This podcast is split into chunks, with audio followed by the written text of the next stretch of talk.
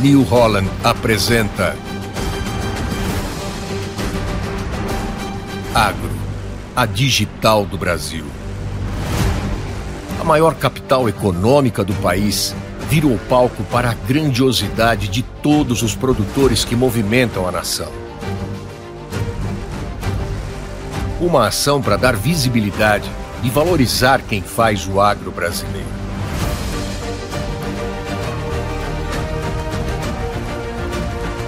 Mais uma vez, marcar a cidade com a nossa identidade.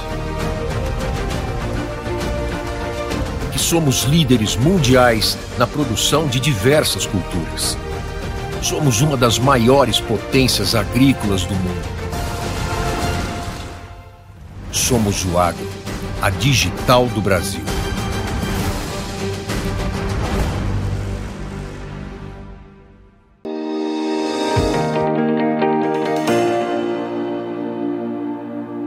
Olá, boa tarde a você conectado conosco aqui pelo Notícias Agrícolas no ar, o nosso boletim do mercado do boi. Uma situação é, bastante complicada aí para o pecuarista é, que está vendo a cada dia mais pressão sobre a arroba do boi gordo sendo imposta aí. É, eu converso hoje com o Felipe Fabre, analista de mercado lá da Scott Consultoria. O Felipe estava vendo no, nos gráficos para gente, chegou à conclusão de que em São Paulo, nesse valor dos 230, 235 reais, considerando é, o boi China aí, é, estamos negociando em São Paulo no menor patamar de preços desde julho de 2020. É isso mesmo, Felipe. Seja bem-vindo, meu caro. Obrigado por estar aqui com a gente. Ajuda a gente a entender esse mercado que está é, persistindo aí nessa pressão, Felipe. O que está acontecendo? Olá, Alex. Olá a todos que estão nos acompanhando. Obrigado pelo convite. É sempre um prazer estar aqui para a gente poder conversar um pouquinho a respeito do mercado. Bom, Alex, é isso aí. Tá hoje na praça de referência, Praça de São Paulo, a gente vê um cenário baixista ainda atuando forte no mercado. É reflexo de um, de um ano de descarte de fêmeas, num ano de baixa com relação ao ciclo pecuário de preços. O IBGE divulgou ontem dados preliminares do abate de bovinos aqui no, no mercado brasileiro no segundo trimestre. É, foi o, o, maior abate com relação a volumes no segundo trimestre desde 2019. Então, isso tudo dá aí uma dinâmica que nos ajuda a entender um pouquinho desse momento que o pecuarista está vivenciando em pleno mês de agosto, onde, em teoria, entre safra já estaria pesando mais, as cotações estariam trabalhando, pelo menos em termos nominais, é, com um cenário mais firme de preços, e não é o que a gente vê aqui em São Paulo. No fechamento nosso hoje aqui, né, nessa sexta-feira, dia 11 de agosto, o boi destinado ao mercado interno aqui para São Paulo, negociando próximo dos 225 até 230 reais por arroba, e o boi China chega a negociar até 235. Mas o relato que nós temos é que as indústrias Parte delas estão fora das compras, estão é, posicionadas e, e não vem a necessidade nesse momento de abrir preço, e aquelas que estão hoje atuando no mercado estão tentando aí colocar uma pressão de baixa, até há alguns negócios acontecendo abaixo da referência, 220, 215 chegou a ser reportado para nós nessa manhã, mas ainda sem volumes consideráveis de negociações. A próxima semana talvez a gente possa ver talvez uma movimentação nesse contexto, nesse rumo, de olho em como vai ser a questão de entrega por parte dos, dos pecuaristas, pensando aí na, nas boiadas para a próxima semana e no desempenho também, olhando um pouco para o Dia dos Pais e no escoamento de carne aqui no mercado local, né? Pois é, Felipe, isso, esse é um ponto importante. A Dia dos Pais é, tem sido visto aí ou encarado aí como um fator importante para enxugar os estoques que a, até onde a gente sabe estariam elevados e é, sendo difíceis de serem escoados por completo aí para o varejo. É, mas até que ponto vocês aí na Scott acreditam que esse enxugamento de estoques pode acontecer, Felipe? Olha, Alex, deve acontecer algum enxugamento, mas parcial. A gente não deve ver toda a carne que está hoje na mão do frigorífico sendo comercializada, com destaque aqui a Praça de São Paulo. É, por que a gente enxerga desse modo? Tá? Nós tivemos um mês de julho onde a competitividade frente a outras carnes e com destaque a carne de frango, ela acabou é, piorando para a carne bovina, tá? Então, para cada quilo de carcaça de boi inteiro no mercado atacadista de carne com osso que fosse comercializada, o atacadista poderia comprar até cerca de 3 quilos, 2,9, 2,8 quilos de carne de frango no atacado. Essa relação ela vinha trabalhando mais próximo dos 2,3, 2,4 até o mês de julho.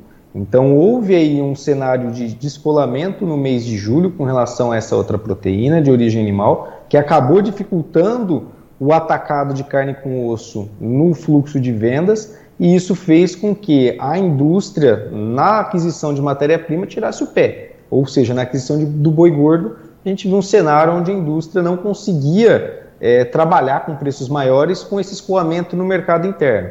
Ponto. Esse foi um dos fatores. Há perspectiva com o Dia dos Pais que a gente pode ter sim uma melhora de escoamento, mas essa melhora não deve ser suficiente para a gente escoar tudo aquilo que há no mercado hoje. Mas a competitividade com o frango mudou, melhorou um pouquinho agora em agosto, não melhorou, Felipe? Melhorou. Nesses primeiros 10 dias de agosto, esse é um ponto que a gente pode ter aí dando um dinamismo um pouco melhor para a carne bovina. Nesses primeiros 10 dias de agosto, a gente viu a carne de frango no atacado é, tendo incremento nos preços, chegando aí a 6,25 aproximadamente, segundo o nosso levantamento, é, para o frango inteiro aqui na, na, em São Paulo, né, na Grande São Paulo como referência, e a carcaça bovina trabalhando com preços lateralizados. A gente fala hoje de uma referência aqui para a carcaça bovina entre 13 e 14, 14 e 15 reais, dependendo aí é, do corte. Então, se for o boi inteiro hoje, até 15,65, um boi castrado até 15,65, o boi inteiro 13,40 até 14 reais. A gente chega a ter essa referência aí como um balizador. E essa métrica que vinha dentro dos 2,9, ela se estreitou agora em agosto para cerca de 2,7, 2,6 quilos de frango para cada quilo aí de carcaça bovina. Então a gente pode ter sim uma melhora, mas a gente não acredita em uma melhora significativa, pensando em mercado doméstico no aspecto escoamento. Até porque a gente tem que levar em conta, Alex, que esse ano, com relação à oferta, a gente está tendo um, um, peso um pouquinho grande também do lado da exportação. Já há o critério maior oferta é, chegando ao mercado, a gente já imaginava esse contexto pelo descarte de fêmeas, está se concretizando, os números oficiais mostram isso. Aí vem a questão da exportação. Estamos com volumes interessantes, mas abaixo dos que foram praticados no ano passado, em função do caso aí de, de vaca louca que nós tivemos no primeiro trimestre. Isso acabou impactando um pouco o desempenho dos nossos embarques. Agora, em agosto, os números preliminares são animadores em termos de, de escoamento.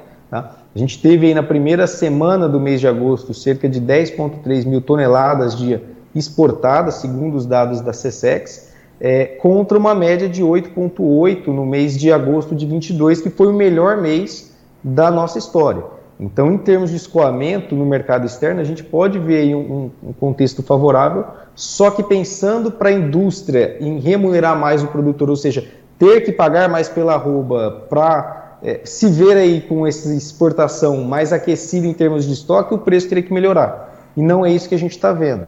Nesse o primeiro preço... momento, então, pelo que eu estou entendendo, o importante é enxugar esse estoque que está sobrando aí nos frigoríficos. Exatamente, seja no mercado interno ou através de um mercado externo. E aí o enxugamento desse estoque a gente vai passar pelo fator também precificação. Quando a gente olha para a exportação, o desempenho ele vem interessante, ele pode ser um mês de agosto aqui bem forte com relação à, exportação, se a gente seguir nessa média que a gente teve nos primeiros dias, mas com preço cerca de 17% abaixo da referência de um ano atrás.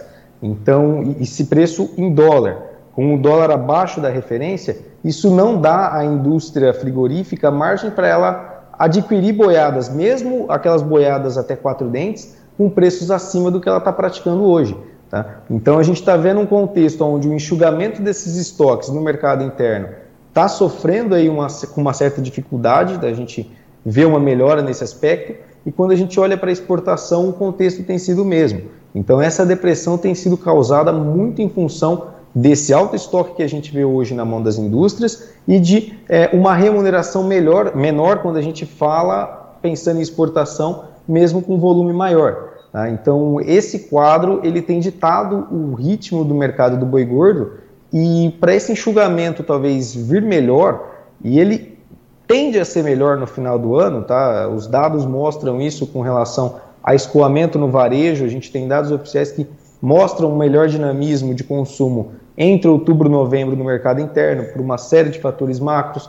É, há um dinamismo melhor para volumes exportados no segundo semestre, quando a gente leva em consideração o mercado China, mas a gente há de se tem... confirmar, né, Felipe? Não... Há de se confirmar, há de se confirmar, é. tá? Porque o descarte esse ano ele foi muito forte, do mesmo modo que a retenção lá em 2021, ela foi a maior retenção desde 2003, nós devemos ter o maior descarte desde 2003 nessa temporada. Tá? E, e isso leva a um aumento de oferta significativo no mercado. É. E aí por onde vai passar? No varejo. Se a gente não vê, os preços estão caindo no varejo, estão, mas se a gente não vê os preços chegando ao consumidor final de maneira mais acessível, talvez esse enxugamento ele demore mais a acontecer pensando em mercado interno. É. Porque na exportação, essa, eu acredito que é o, a atuada que a gente vai ter. Essa é uma colocação, inclusive, do Paulo Sérgio Travagini. O Paulo está acompanhando a gente aqui pelo, pelo chat do YouTube, e ele está dizendo que o problema é que o varejo não está repassando esses preços para o consumidor. Faz sentido essa análise, Felipe? Faz, esse ponto que o Paulo trouxe aí faz sentido, tá? O que aconteceu, Alex?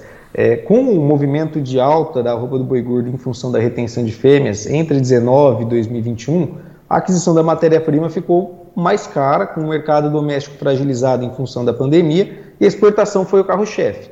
Havia ali um contexto de urgência pela China, por conta da, da PSA por lá, é, que fazia com que a China pagasse aquilo que fosse necessário para manter um abastecimento interno. Ponto. E aqui no mercado interno, a coisa para o varejo, digamos assim, ela deu uma azedada. Ah, em termos de margem bruta, os anos de 2019, 20 e 21 foram os piores anos com relação à margem bruta para o varejo, tomando como base São Paulo, tá? E margem bruta, preço do varejo com relação ao mesmo corte é, dentro do atacado de carne sem osso. Levando em consideração essa margem bruta, foi, foram aí os piores desempenhos que a gente teve nos anos de 19 e 21. E a partir de 22, o varejo voltou a retomar essa margem bruta, tá? Lembrando que a margem bruta ela não corresponde à questão de lucro, porque a gente tem que descontar ainda todos os custos da operação envolvidos, enfim, é, só fazer uma análise desse, desse parâmetro, é, ela retomou essa margem em 2022 e agora ela está conseguindo manter esse patamar e até em alguns momentos, através de promoções pontuais, com a forte queda que ela teve ao longo da, da cadeia, né, ao longo do, do preço do boi, do preço da carne no atacado com osso e do atacado sem osso, ela está conseguindo trabalhar com uma retomada de margens que foram perdidas entre aqueles dois anos que eu acabei de comentar. Tá? Então, passa muito pela mão do varejo, os preços estão caindo no varejo, estão, mas não na mesma intensidade.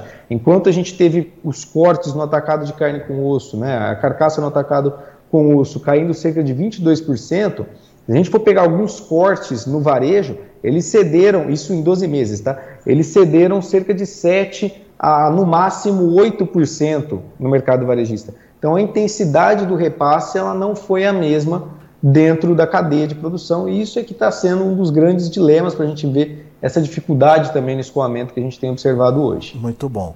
Ô, ô, Felipe, então tá, então já entendemos que precisa, o primeiro passo é enxugar estoque. Segundo passo é entender qual o tamanho da oferta no segundo semestre.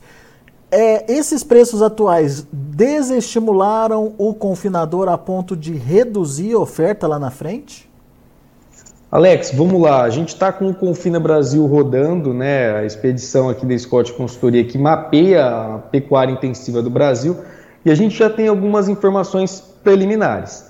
É, o que a gente sentiu? Os confinadores de maior porte, eles mantiveram a sua, a sua capacidade produtiva e alguns boitéis, ao invés de prestarem serviço a terceiros, trabalharam com a compra de, de boiadas e com alimentação mais em conta confinaram.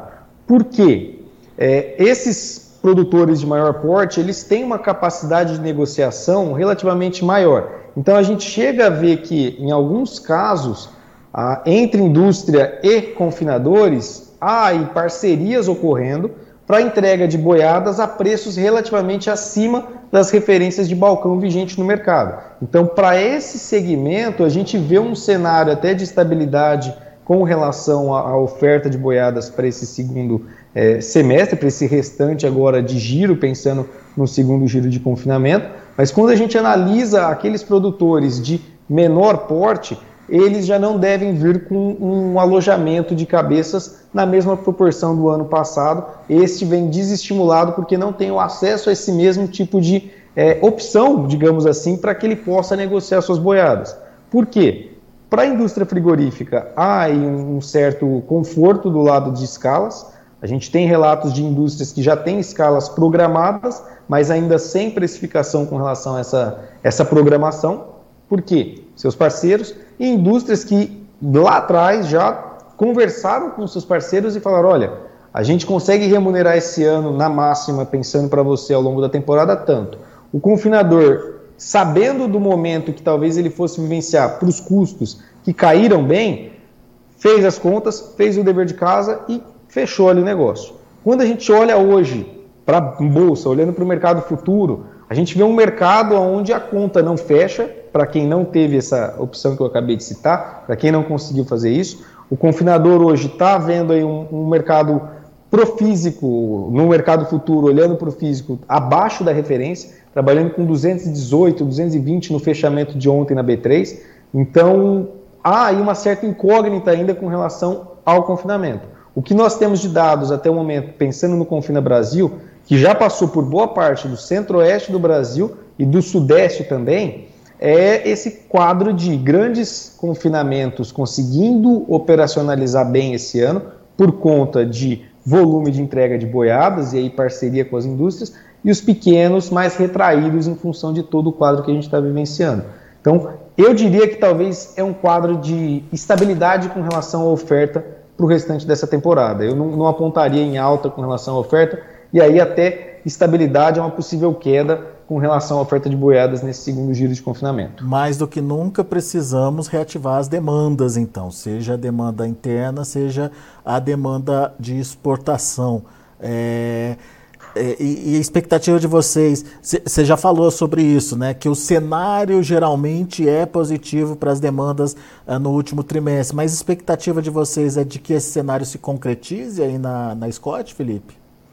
Alex, a gente acredita nesse quadro, só que tem o dilema de oferta esse ano ter sido acima do que nós vimos no ano passado. A gente tem dados macroeconômicos relativamente favoráveis, pensando em melhora de escoamento, e que dados são esses? Desemprego atingindo uma das mínimas desde 2014, agora nos últimos dados divulgados pelo IBGE. O PIB do Brasil, é, se levando em consideração aí os últimos boletins focos, é, mês a mês, semana a semana, com incremento com relação ao crescimento do nosso produto interno bruto, perspectiva de uma queda pensando em taxa Selic, ou seja, é, obtenção de crédito talvez um pouco mais acessível até o final do ano, mas a queda não deve ser tão expressiva quanto no ano de 2024, então é um ponto que talvez não influencie tanto no primeiro momento, mas isso tudo nos leva a crer numa percepção, pensando em mercado interno, que pode dar um quadro de melhora com relação ao poder aquisitivo aqui, mas há de se pesar o critério oferta e o critério exportação daqui para frente.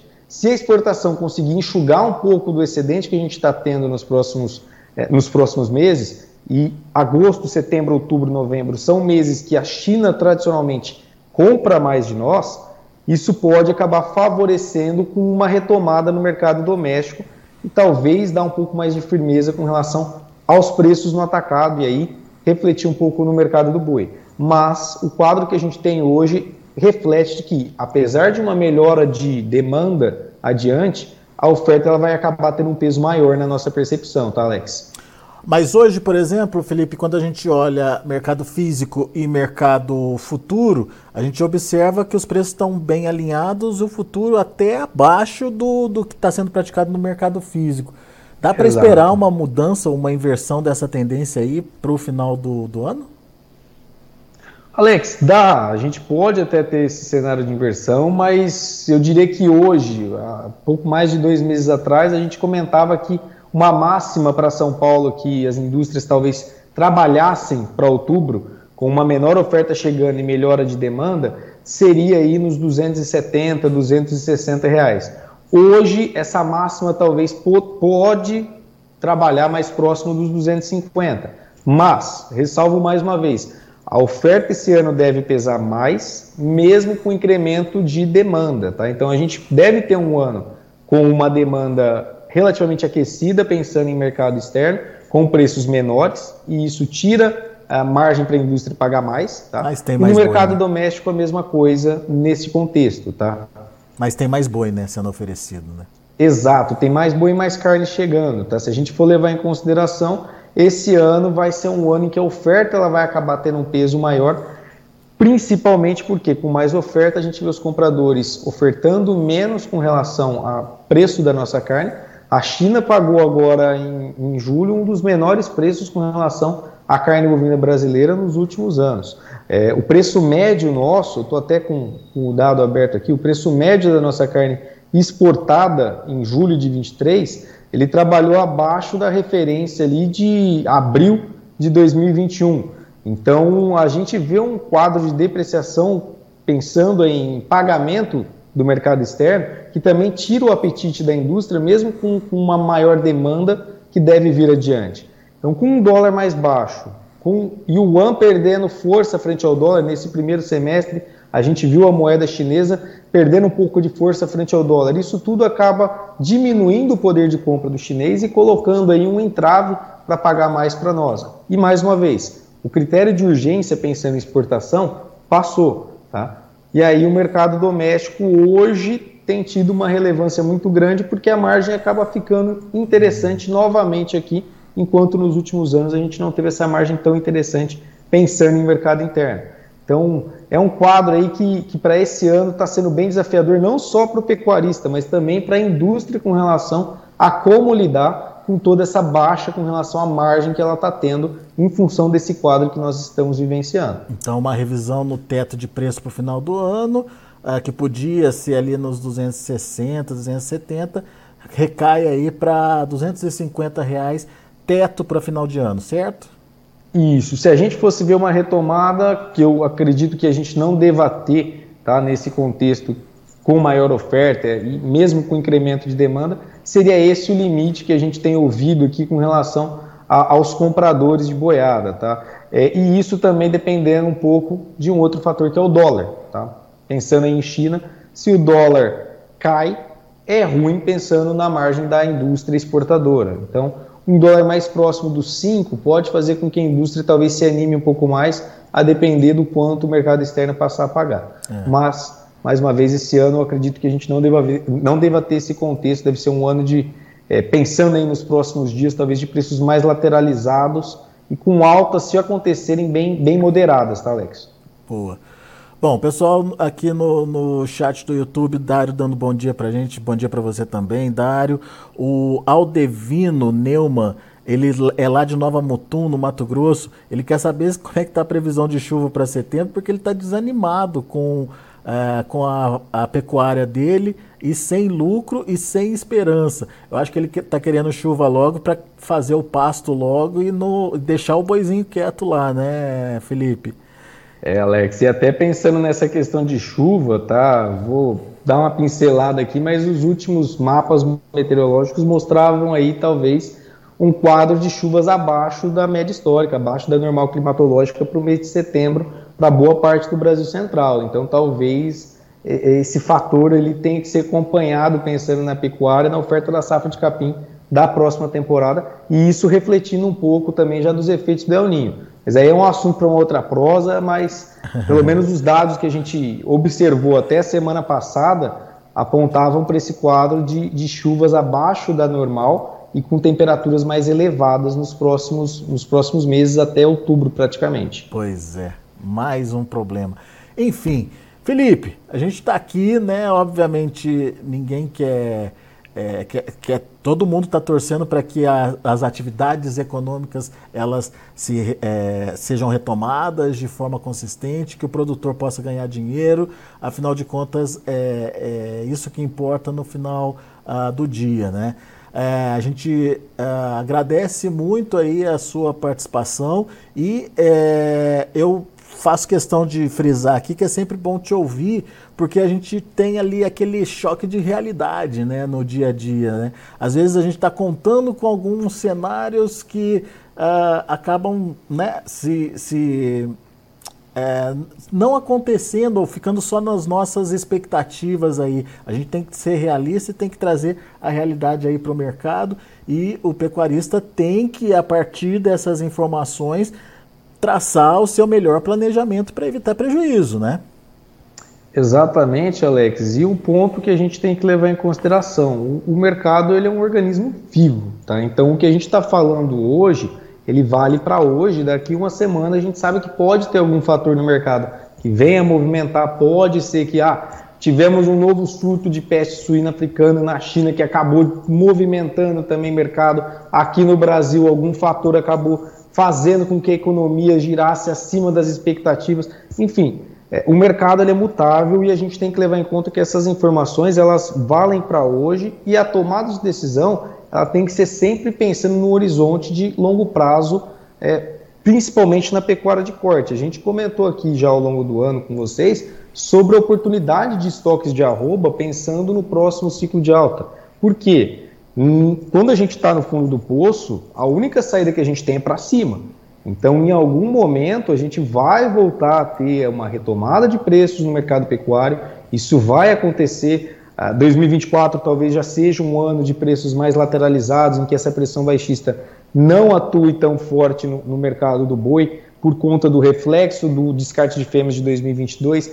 Enfim, é, o pecuarista ele tem que lembrar disso, que quando a gente chega no fundo do poço, ele só pode ter um caminho, que é para cima. E no momento em que a gente está no fundo do poço, é o momento mais propício para a gente estocar arrobas, fazer aí um, um, bom movimento com relação à aquisição de gado mais jovem. Para quê? Para surfar a próxima fase de alta. E quando ele estiver na fase de alta, segura um pouquinho o pé na aquisição de reposição, porque essa reposição ela vai estar tá muito cara e dificilmente a conta vai fechar no próximo ciclo de, de venda da sua boiada, né? É, então seria um momento mais propício para ele investir na fase de alta dentro da sua propriedade, em, expansão da capacidade de suporte da sua pastagem, enfim. É, nadar contra a maré é fundamental. Eu sei que hoje é fácil a gente falar, é difícil no momento da tomada de decisão a gente conseguir fugir um pouco daquele efeito de manada que quando a gente vê o preço derretendo na tela, a gente se esquece que o mercado do boi ele não vive só de um ano, é diferente do mercado do frango, do suíno, em que é, em um intervalo curto de tempo você já tem o seu produto terminado ali. É, e o produtor tem que se lembrar disso, que o fundo do poço ele chega, ele provavelmente deve chegar aí nos próximos dias e daqui do fundo do poço é só para cima que a gente pode ter esse caminho. Quando esse para cima vai se concretizar e quando ele vai acontecer, a gente tem aqui as nossas perspectivas ali de virada de ciclo entre 25 e 26 e cabe aí ao produtor ir acompanhando e tomando decisões que façam que, com que ele surfa, surfe bem esse momento lá na frente e consiga otimizar os seus resultados, Alex. É isso aí, é isso que é importante. Felipe, obrigado, meu amigo. Volte sempre. Um abraço, uma boa tarde, Alex, e bom fim de semana a todos. Para você também. Tá aí Felipe Fabre, analista de mercado da Scott Consultoria, dando um show de informação, é, trazendo cenários muito pertinentes, enfim, tudo que está acontecendo com a pecuária em relação a preço, formação de preço, pressão sobre a arroba do boi gordo e as tendências para uh, os, próximos, uh, os próximos meses.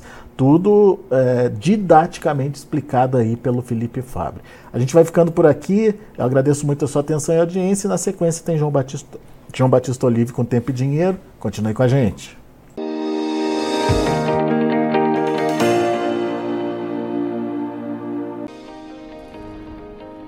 Inscreva em nossas mídias sociais no Facebook Notícias Agrícolas, no Instagram arroba Notícias Agrícolas e no nosso Twitter arroba Notiagre. E para não perder nenhum vídeo, não se esqueça de nos acompanhar no YouTube e na Twitch Notícias Agrícolas Oficial.